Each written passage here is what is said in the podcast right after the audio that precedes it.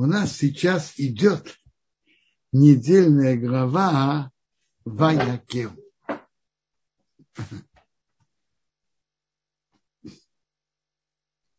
Когда это было? И когда был этот Ваякев, э, как известно, после Моше поднялся на гору, на гору Синай, после дарования Торы, пробыл там 40 дней. Затем еще 40 дней он молился Богу на прощении еврейского народа. Как я уже говорил, я думаю, что я говорил об этом на прошлом уроке, что по Раше он и средние 40 дней поднялся, то был тоже на горе Синай, по Раше, по Рамбану, по Агро и по Пирке Деребелезер, он был возле лагеря, не поднимаясь на гору и молился 40 дней. И это еще все-таки Бог не простил полностью. А затем в Рошхода Шалу Моше поднялся в третий раз и молился. И тогда было Бог простил еврейскому народу. И Моше спустился со вторыми скрижалями. Это было в Йом-Кипур. И об этом мы читали в прошлой главе. И было также указание в Йом-Кипур, чтобы они строили мешкан. Строили место, где будет нахождение э, присутствие от, от Бога. Особой святость. Так я читаю. Моше собрал всю общину сынов Израиля и сказал им, это те слова, что Бог велел делать их.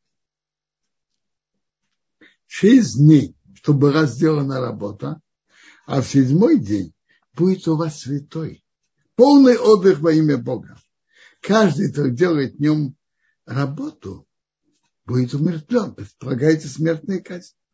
И не зажигайте огонь во всех местах вашего проживания в день субботний. Тут выделена, среди всех работ, выделена работа «Не зажигайте огонь». Из объяснений Почему она выделена? Гимара уже говорит на это. Можно сказать еще, что то, что человек может думать так, то, что человек трудится и он должен работать, это работа. А то, что он делает для удовольствия, для чего зажигает огонь? Сварить, сварить что? Сварить обед, сделать яичницу для удовольствия. Может, это не работа? Нет, это тоже работа. И это тоже запрещено делать в шаббат. Праздник можно варить, можно жарить, приготовить, приготавливать пищу, можно зажигать огонь от огня. Не просто зажигать огонь, э, потереть спичку, и что зажегся огонь. Можно зажечь огонь от огня, можно варить, можно жарить, месить тесто. А в субботу это все запрещено. Секундочку.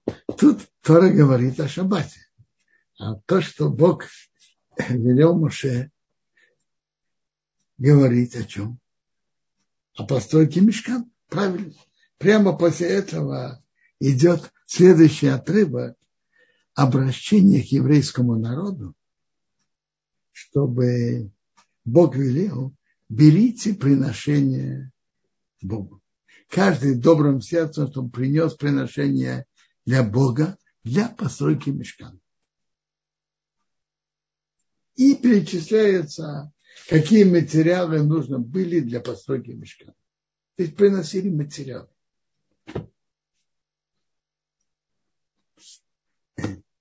А почему же написано до этого отрывок о мешкане? А? написано отрывок о мешкане по двум причинам.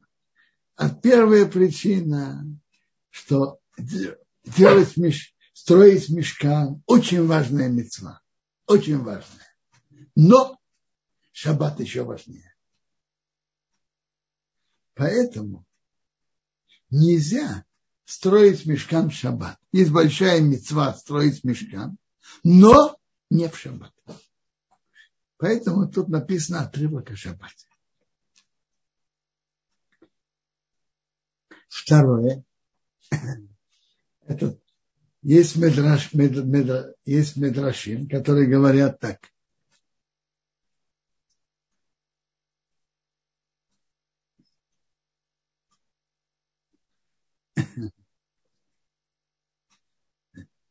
говорят так.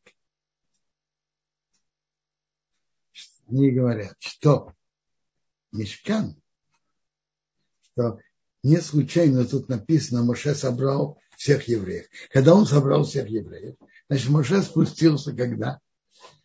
Йом-Кипур со вторыми скрижами. А на завтра он собрал всех евреев и говорил о принесении приношений, приношений на постройку мешкана. На завтра об этом говорит. Теперь, есть Медрашим, которые говорят так. Для, для чего он собрал? Чтобы они взяли, чтобы они, все евреи приносили материалы для постройки мешка. Но интересно, тут же в Торе написано это о соблюдении субботы. Так Медрашим говорят,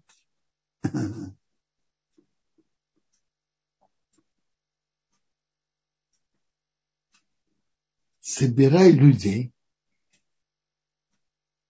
и обучай их законы шаббата. Шаббат – это очень важная заповедь. Она единственная из, из десяти заповедей, которые именно о каких-то конкретных законах, нет, все законы конкретные. Я имел в виду из, э, не из общих, это именно конкретная заповедь который Бог велел. И это и заповеди между человеком и Богом. Соблюдать шаббат. Она единственная написанная в десяти заповедях. И она очень важная. Она у нас каждую неделю. Есть еще интересное, э, говорят наши мудрецы, что то, что эти главы написаны, одна один отрывок возле другой, о постройке мешкана написано возле, сразу возле э, отрывка о шаббате. Отрывок о шаббате и отрывок о постройке мешкана написано один отрывок возле другого. Что это нас учит? А? Что, что такое работа относительно субботы? Какие работы считаются работой? Какие? Наши мудрецы говорят в Талмуде, что именно те работы, которые делали, производились при постройке мешка. И, и есть Мишна в трактате Шаббат, который перечисляет 39 работ. А Гемора на некоторые из них спрашивает, а где эта работа производилась в мешкане?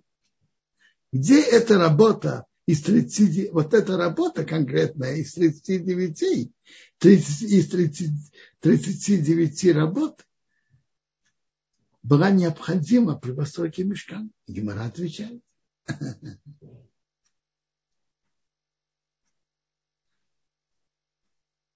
Интересно. Задают, известно, что работы за основы, основные работы, которые запрещены в шаббат, они соответствуют тому, как Бог создал мир.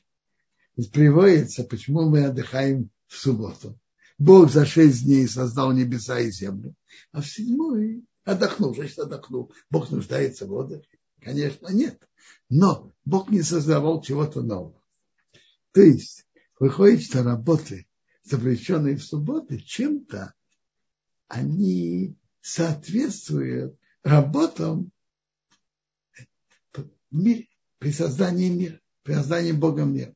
Это одна сторона.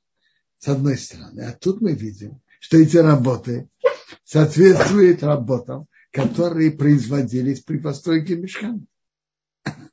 Отвечает на это, что мешкан – это миниатюра мира. И те работы, которые производились при постройке мешкана, они соответствовали работам, которые производились в мире. Всего есть 39 работ.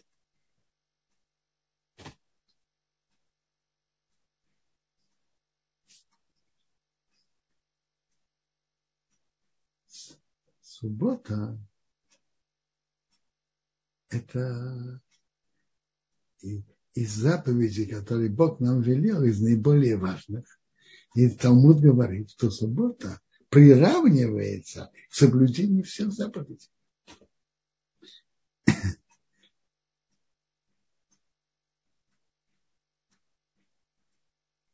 И суббота это как бы, это как бы вывеска еврея. Медраж говорит так.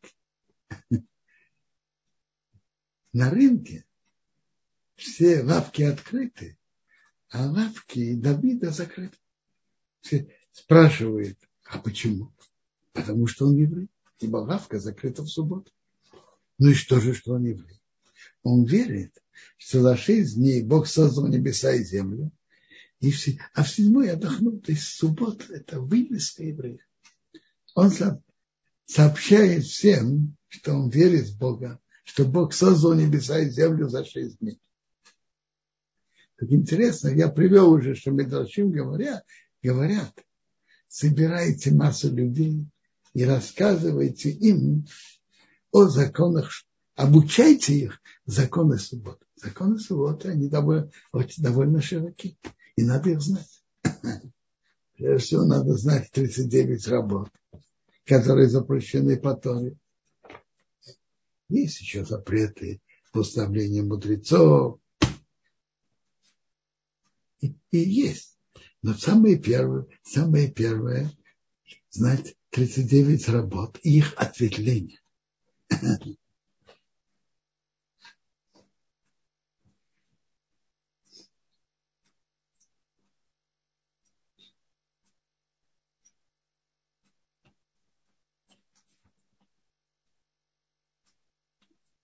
Не, не слышно?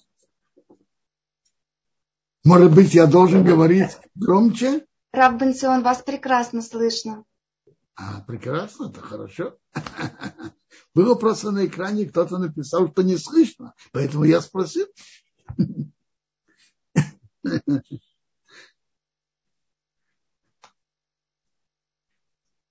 Интересно раз мы говорим про суббот, о субботе и про нашу главу, очень интересно, что Талмуд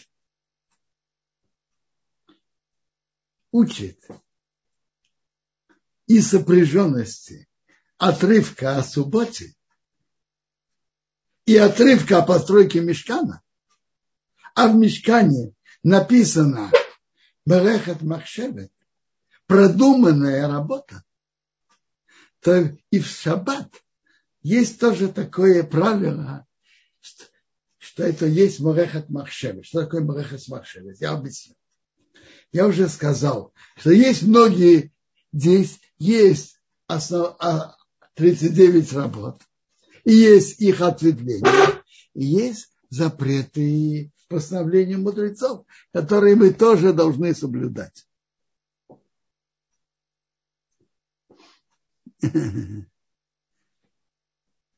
Так интересное определение. Когда-то, когда стоял храм, если кто-то сделал на, на, наруш, нарушение, на, нарушил одно из действий, одно из, сделал одно из работ, которое запрещено в шаббат, так, так он нечаянно, забыв, что это шаббат, или не, не зная, что эта работа запрещена. Он должен был принести жертву, овечку или косочку. Жертву хата.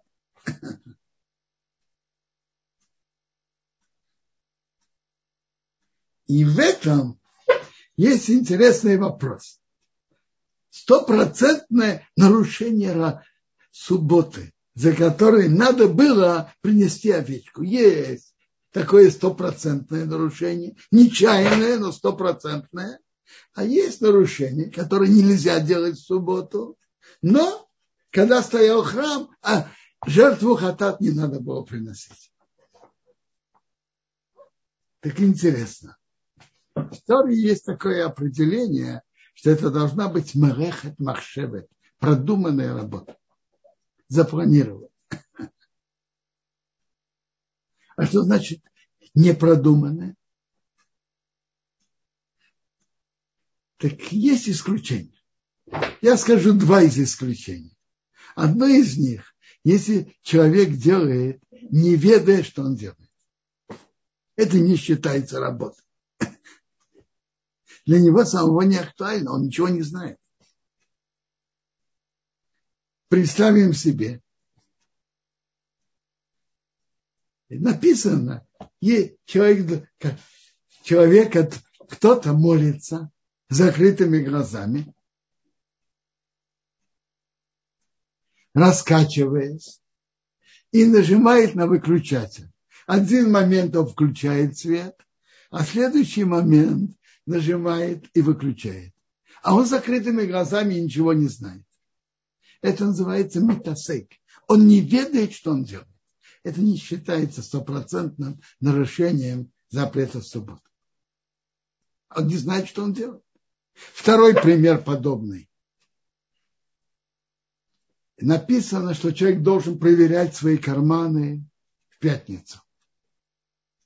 Перед выходом на улицу. Я говорю в том месте, где нету ирова, и нельзя переносить. Человек не проверил свои, недостаточно хорошо проверил свои карманы, а там что-то было. Он вышел с этим, вернулся, и только потом он это нашел. Это не, не называется стопроцентным нарушением, это называется митасык. Он занимается, но не ведает, что он делает.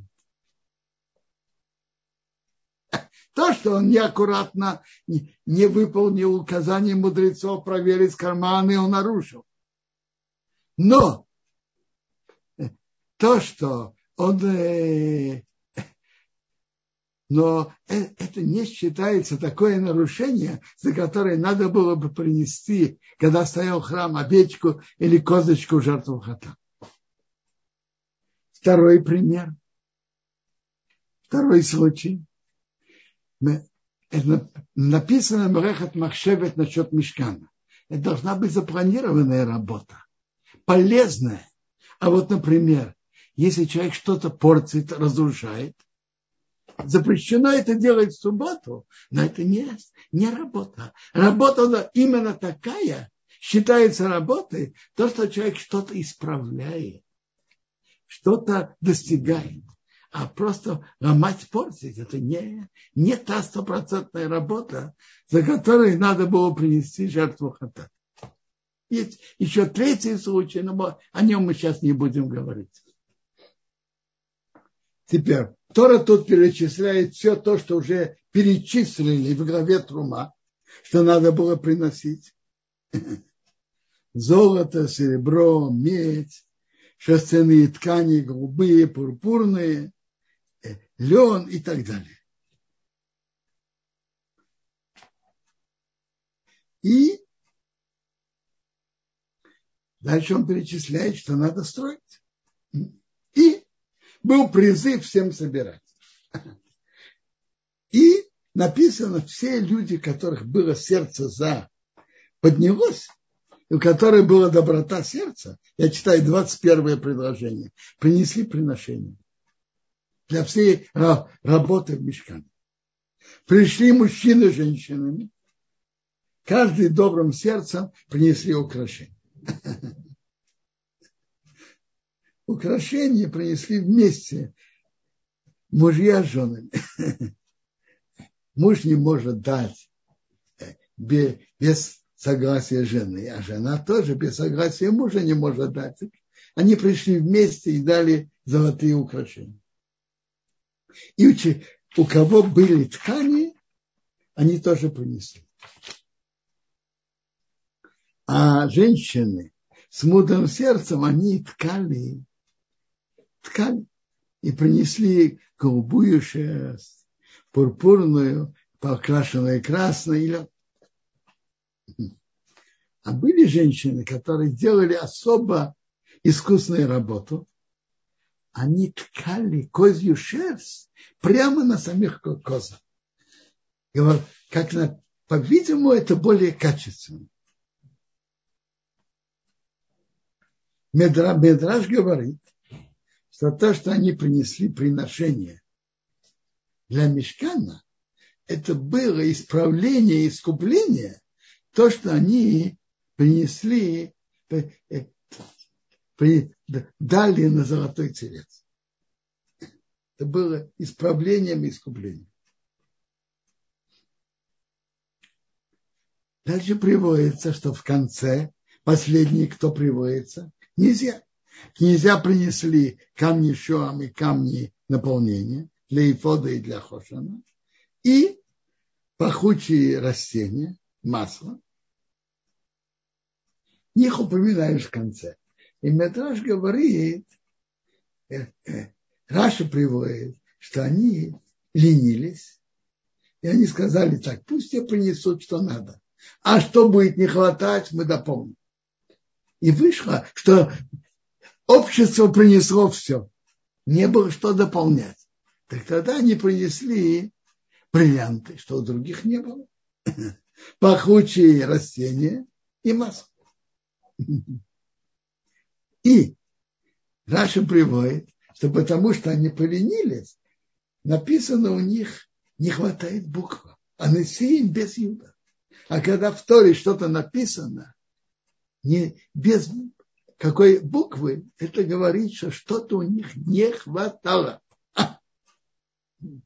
Но они потом поняли свою ошибку. И когда было обновление Мешкана, они принесли первым. Дальше Тора рассказывает, что Бог выбрал, кто чтобы строил, был, строил мешкан и руководил теми, кто, кто строит.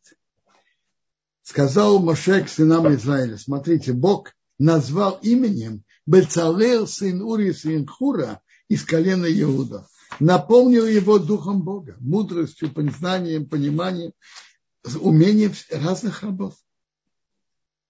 На золоте, серебре, меди. Работать с драгоценными камнями, бриллиантами, наполнять. Мастерстве на дереве, делать всякую работу, ткацкую работу мастерскую. И написано обучать. И Таргумункас говорит, что он умел обучать. Вы знаете, есть люди, которые сами умеют, а обучать других не умеют. А он умел обучать. Он умел обучать тоже. Интересно. Приводится тут, почему таки выбрали именно его. Медраж нам говорит так. То выбрали его, знаете почему? В том числе из-за заслуг его дедушки. Медраши нам рассказывают, с самого начала, э, когда Моше поднялся на гору, написано, вот с вами Аарон и Хур. Он упоминается еще раньше при войне с Амалыком. Аарон и Хур поддерживали руки Моше. А после истории с золотым тельцом не упоминается имя Хур. А почему? Медашим нам рассказывает, что евреи, которые пошли, захотели сделать золотой телец, пришли к Хуру. То есть он был как бы руководи, из руководителей народа после Аарона. Аарон и Хур с вами. Так Моше сказал, когда он поднялся на гору Синай. И они пришли к Хуру. Хур выступил четко и ясно против этого, и они рассердились на него его убили. Так рассказывает Медраши. Потом они пришли к Аарону. Так Медраш говорит на это такое сравнение. Почему выбрали именно Бецалева? Теперь, Бецалеу сын Ури, сын Хур, внук Хура. Медраш это сравнивает так. Какие-то отряды армии выступили, подняли бунт против царя. Какой-то видный офицер воевал с ними. Вы что, против царя выступаете? Они его убили. Когда пришел царь, он говорит, а, а где мой начальник армии? Его э, солдаты убили. «Э, так я же перед ним должен. Он отдал мою жизнь, свою жизнь ради меня. Так дети его, я поставлю его видными офицерами. Так то же самое тут Бецау, сын Ури, сын Хур. Бог его назначил, чтобы он строил мешкан. А вместе с ним Оголиев из колена Гад. И они это... А вместе с ними написано мудрые люди, которым Бог дал мудрость уметь делать эти работы. И написано так. Мейша позвал Бецаура и Олиева, и каждого человека мудрого сердцем, что Бог дал ему мудрость в сердце. А дальше написано, Кой Рашан на своей либе, каждый, который его сердце подняло, приблизится к работе делать ее. А? Что значит подняло его сердце? Рамбан тут на месте говорит так. Что значит поднялось его сердце? Это значит так. Ведь евреи работали в Египте с глиной и кирпичами. Не работали ни, ни на золоте, ни на серебре, не занимались драгоценными камнями. Что значит поднялось его сердце? Не было, кто это учил кого-то. Или или тренировался, имел в этом опыт. Но что? Он нашел по своей натуре, почувствовал, что он сумеет это сделать. И он, есть такое выражение в Деврей Хаямим, написано «Ваих балибей бедарки Ашем». Поднялось его сердце в путях Бога. Он пришел к Моше и сказал, знаешь, я сделаю все, что нужно. Это интересный, интересный рамбам. Когда человек имеет подъем сердца делать это, то хотя даже у него до этого не было в этом опыта, но само его желание и подъем сердца помогает, чтобы он смог это сделать.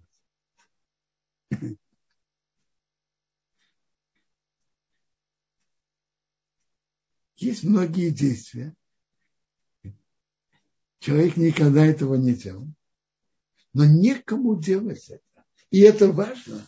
Большая мецва это делать. И он идет, старается некому делать. Я постараюсь. Я надеюсь, что Бог мне поможет. Так у него идет. Он делает, и, ему сопутствует удача. Э, так это то, что Рамбан говорит. Хотя они это не, не делают, не имели в этом опыта. Не обучались в специальных местах обучения. Работать на серебре и золоте. Но они почувствовали, что его натура к этому клонится. И его сердце тянет, и он чувствует, что он это сможет сделать. И пошел это делать и, и сумел.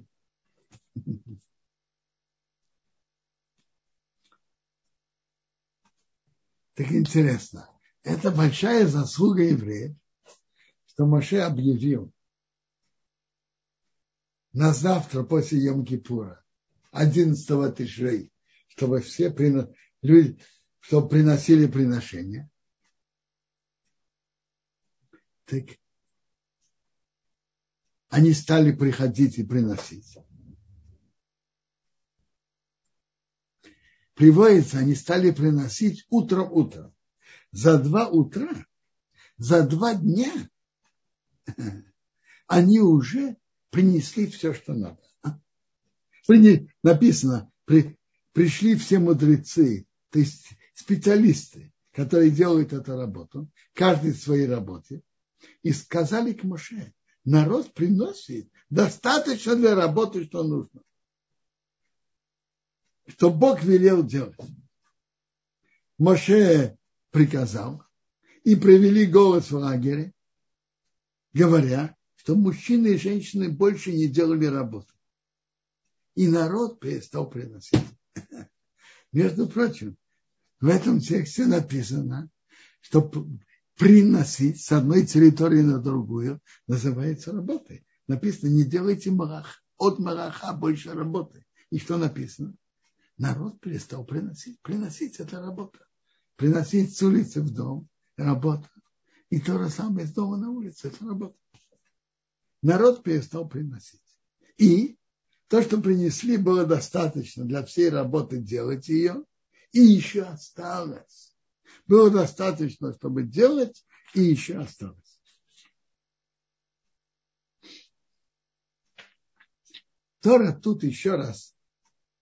Тут в главе Трумо Тора рассказывает, что Бог велел.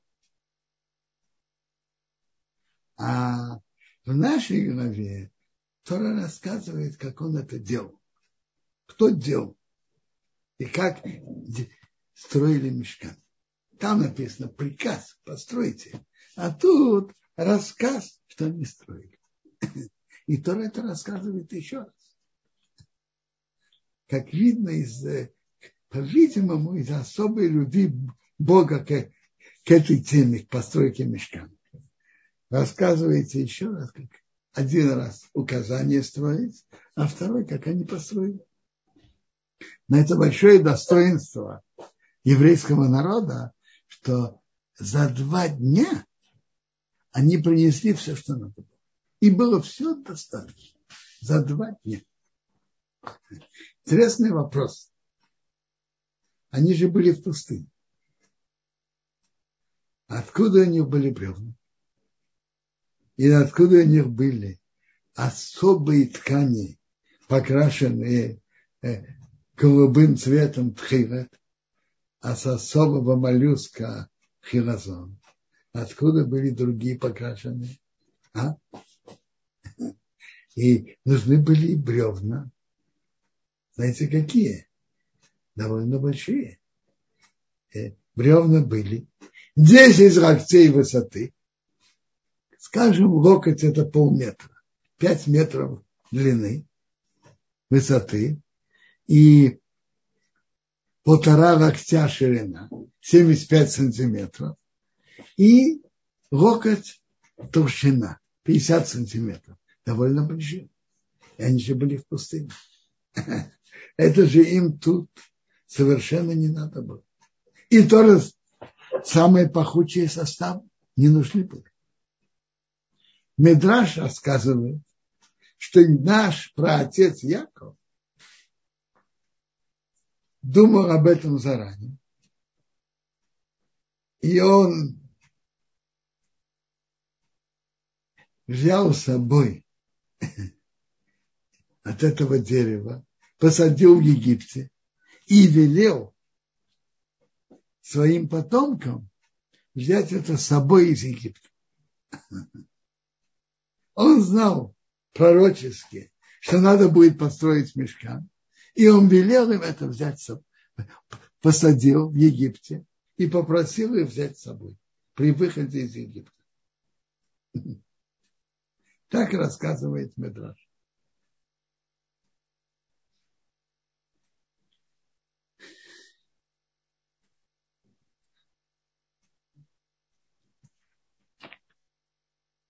Тут рассказывает нам наша глава, как это делать.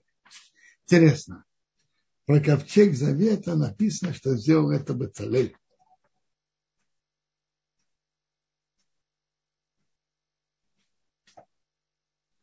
что это сделал именно Бацалел. Почему именно Бацалел? Я видел объяснение, потому что ковчег – это особая, особая святость. Сделали один раз, сделал Бацалел. Рабмея Симхе в своем комментарии Меша Хохма говорит так, что после греха золотого тельца есть ведь действие человека, а есть мысли его. Мысли должны быть, что только есть один Бог, больше ничего в мире нет. И поручить делать ковчег и там делать крувим, должно быть совершенно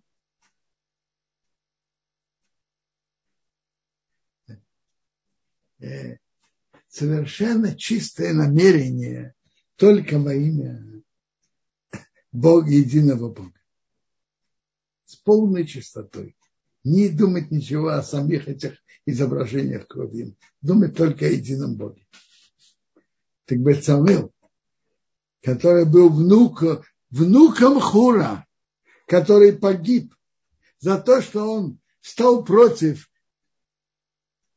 постройки золотого, делали, против того, чтобы делали, сделали золотого тельца, можно было на него спокойно полагаться, на его чистоту мыслей, когда он будет строить ковчег и будет там делать, делать крови.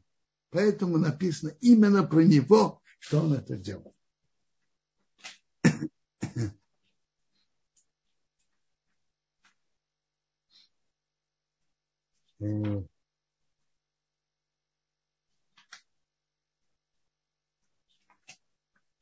Хотел бы сказать интересный комментарий, который говорит Бейса Леви на начало нашей главы. В начале нашей главы говорит, говорится о соблюдении субботы, и сразу после этого говорится о мешкане. В главе Китиса пишется раньше о постройке мешкана, трумат, глава трума, глава ТЦБ, окончание главы Китиса, и в конце написано о соблюдении субботы. Почему изменен порядок? Там раньше о постройке мешкана, а потом о шаббате. Так и написано а эти отрывки, а один отрывок возле другого. Но раньше о постройке мешкана. Начинается трума, цавеки, тиса и заканчивается о, о соблюдении субботы. А в Аякею то же самое, но порядок противоположный. Раньше о соблюдении шаббата, а потом о постройке мешкана. Интересный вопрос. А? Бейс на него отвечает очень оригинально. Он приводит пример из жизни, из практики.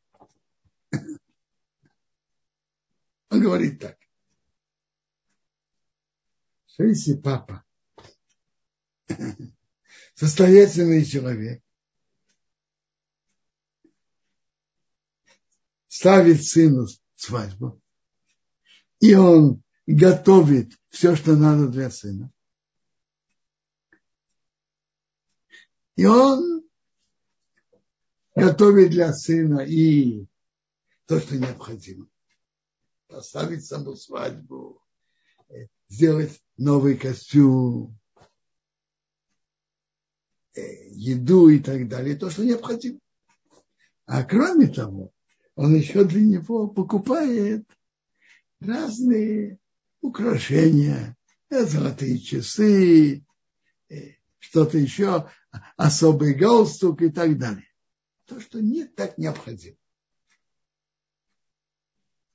Какой порядок его покупок? А? Он говорит так. Если любовь пап, папы к сыну очень большая, он начинает покупки с роскошества, с излишества. Потому что то, что необходимо, он же определенно купит. Так он начинает золотых часов, особый галстук и так далее, и так далее. А то, что нужно, он, конечно, сделает. А если любовь папы меньше, любовь папы к сыну меньше, то начинает с необходимого, а затем остается время и возможности, он еще покупает что-то, что, э, что-то, как говорят, как роскошь.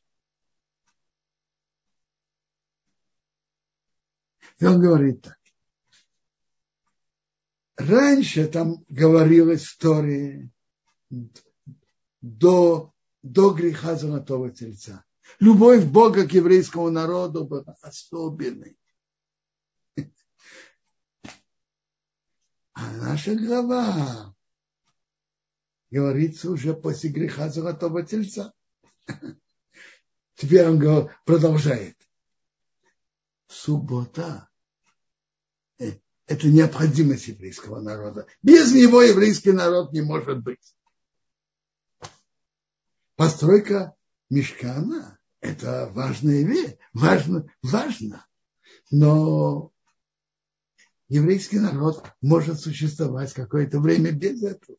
Мы, к сожалению, почти 2000 лет без храма. И как-то еврейский народ существует. А без, без субботы, как еврейский народ может быть? Он говорит так. До золот, греха золотого тельца любовь Бога к еврейскому народу была особенной. И тогда он говорил раньше о храме, который в какой-то мере как роскошь. А потом уже он говорил о необходимом о, о соблюдении субботы. После греха золотого тельца Бог начинает, начиная, меняет порядок. Он говорит прежде всего о самом важном, о субботе, а потом уже о постройке мешка. Ну, если есть вопросы, пожалуйста.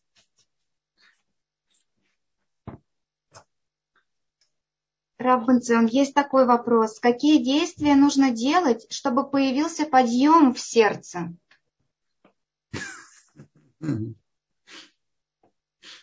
Интересно. Подъем в сердце, что-то делать положительное. Один из хороших советов – начать делать, когда еще нету подъема. И делать э, энергично, стараться иметь радость от этого. И, соответственно, с энергичностью действия сердце тоже начинает пробуждаться. Как Хинул говорит, что сердце идет за действиями. Спасибо, Рабенцион. Следующий вопрос о мудрых, то, что вы говорили, мудрые сердцем. Можно ли стать мудрым сердцем в наши дни? Конечно, можно. Можно. Человек думает, э, учится у мудрецов, анализирует. Можно. Иметь, иметь любовь к мудрости. Э, я хотел только спросить. Э, всегда со мной был Рабдониев. Что с ним? Я, я на... понимаю, что его нету. Он на связи, но сегодня не смог выйти. А, беспокоиться, что будет прерывистая связь, и поэтому так получилось. Хорошо, хорошо. Большое спасибо, что его заменили. С радостью, конечно, Рав Панцион. Следующий вопрос от Якова. Яков, у вас включен микрофон. Аллам алейхим, дорогой Рав Пенсион. А Даниэль на Украине же, да? Я раз уже, Даниэль же на Украине. Я не знаю, но судя...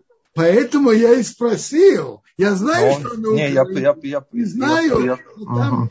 не, непростое положение. Поэтому я спросил, что с ним. Робинсон, такой вопрос, продолжая, продолжая мысль. Ну вот у папы есть один сын, да, единственный. Ну, временами его сердце более чувствительное, временами менее чувствительное, да. Но вот у сына уже как бы в определенной степени голова частично что-то понимает, что-то не понимает. Э, ноги, руки как-то э, тоже непонятно, как двигаются. То есть, э, но сын единственный у папы, нет второго. То есть один, да. Может, папа как-то может подействовать на то, чтобы, чтобы сын был, связь укрепилась. Смотрите. То есть, ну, наказывает папа сына, ну, наказывает, наказывает. Наказ сын временами э, чувствует связь ближе с папой, временами меньше с папой. У сына, да, сердце-то живое, сын не ангел, то есть сын человек э, из костей, из мяса, из крови, с кровью, Барухашем. Э, ну, руки как-то действуют еще, голова как-то временами что-то понимает, временами кажется, что понимает. Может, как-то можно э, папе изменить. Э, время, время идет. Может, как папе можно, папа может все. Смотрите, можно. Я, я а не... папа может все. Сын может то, что он может, а папа может все. Очень хорошо. Я, может быть, вы больше объясните, в чем, что вы имеете в виду. Я понимаю немножко намеки, но все-таки я хочу понять более четко, что вы имеете в виду. Ну, Акадош Барху все может. То есть э, выбор он забрать не может. Но в то же время он может все. Послушайте, в этом и есть ведь, ведь, вся суть, что Бог сотворил человека, чтобы он был с выбором, как вы говорите. Это верно. Иногда Бог делает выбор тяжелее, иногда легче. Для этого у Бога есть свои расчеты. Когда он делает так, когда он делает так. Бог, у Бога нет рамок. И Бог всемогущий, он может все.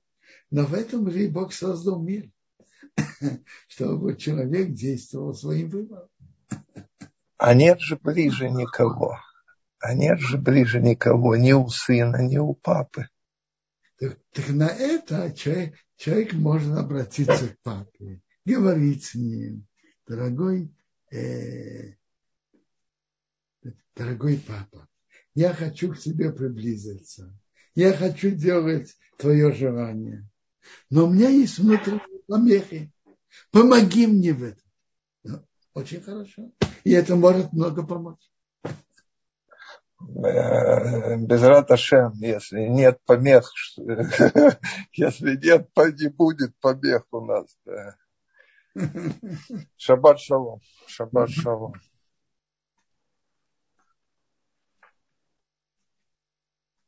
Шаббат шалом, спасибо за вопросы.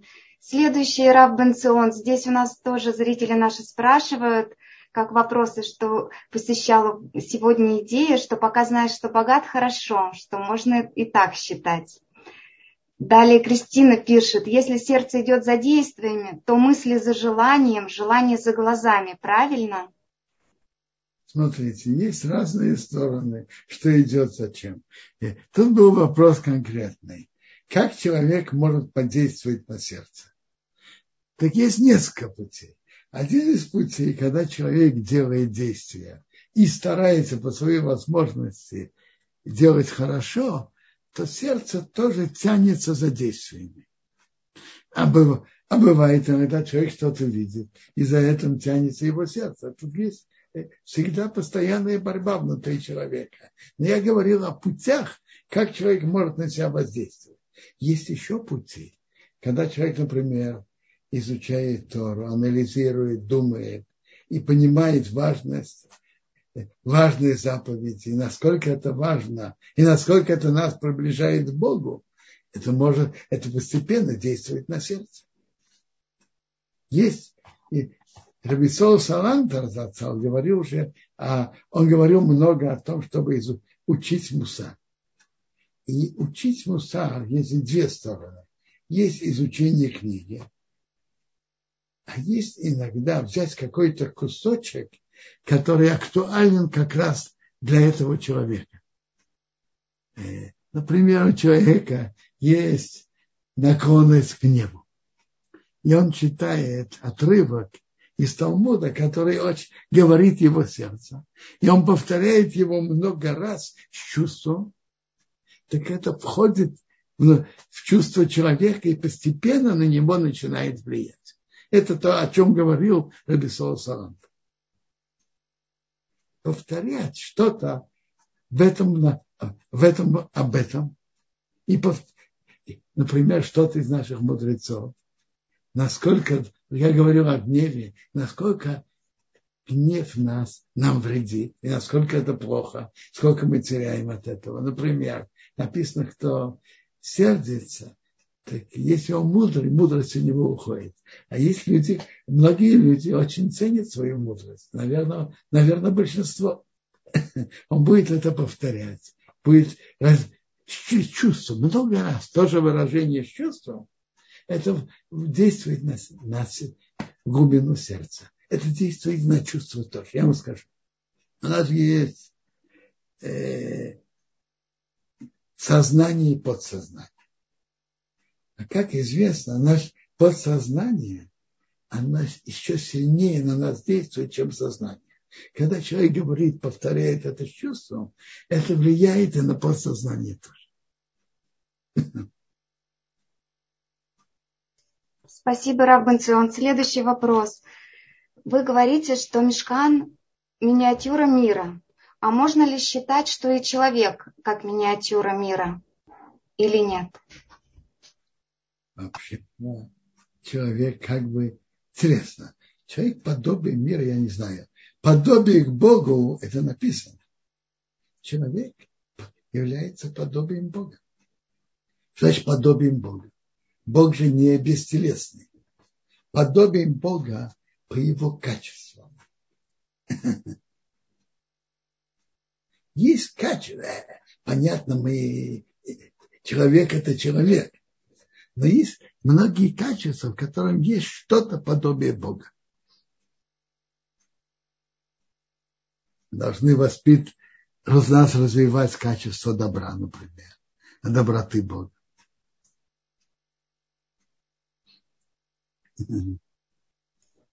Далее нас спрашивают, а если человек понял и раскаялся в своем гневе, мудрость вернется? Смотрите, э, если человек это понял, то он возвращается к спокойствию, и тогда мудрость ему вернется.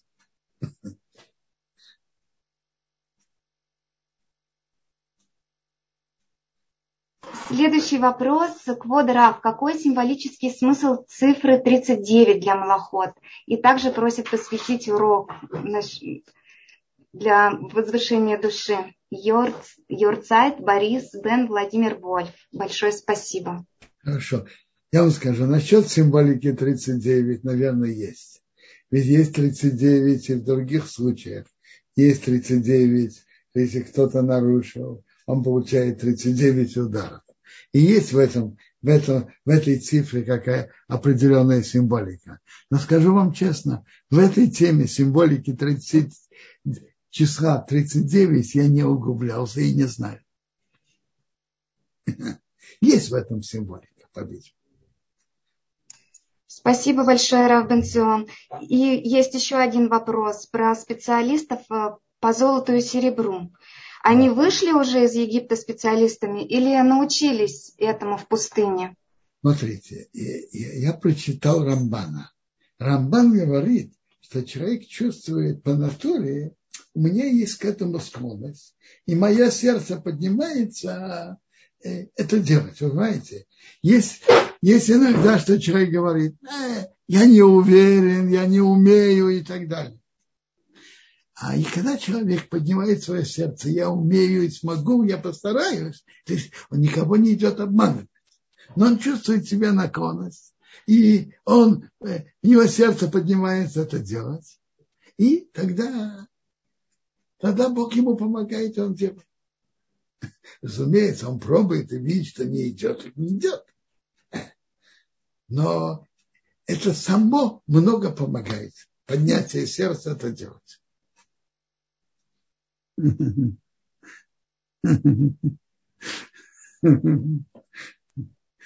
Как, как победить яйца?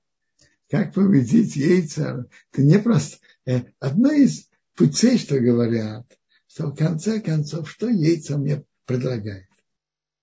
Что за что? Какой товар за какую цену? Цена не стоит этого.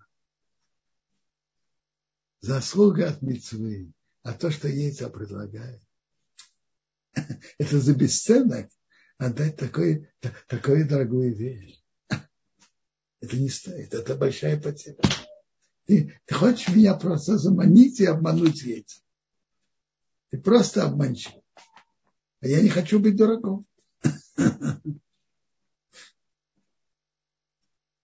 Спасибо, Раббенцион нам пишет э, на канале Толдот YouTube, что очень любит ваши уроки посвящать, что вы светитесь. Хорошо. Чтобы Бог помог, чтобы было, чтобы стало спокойно в мире. И чтобы евреи не пострадали от этого. И хорошего шаббата всем.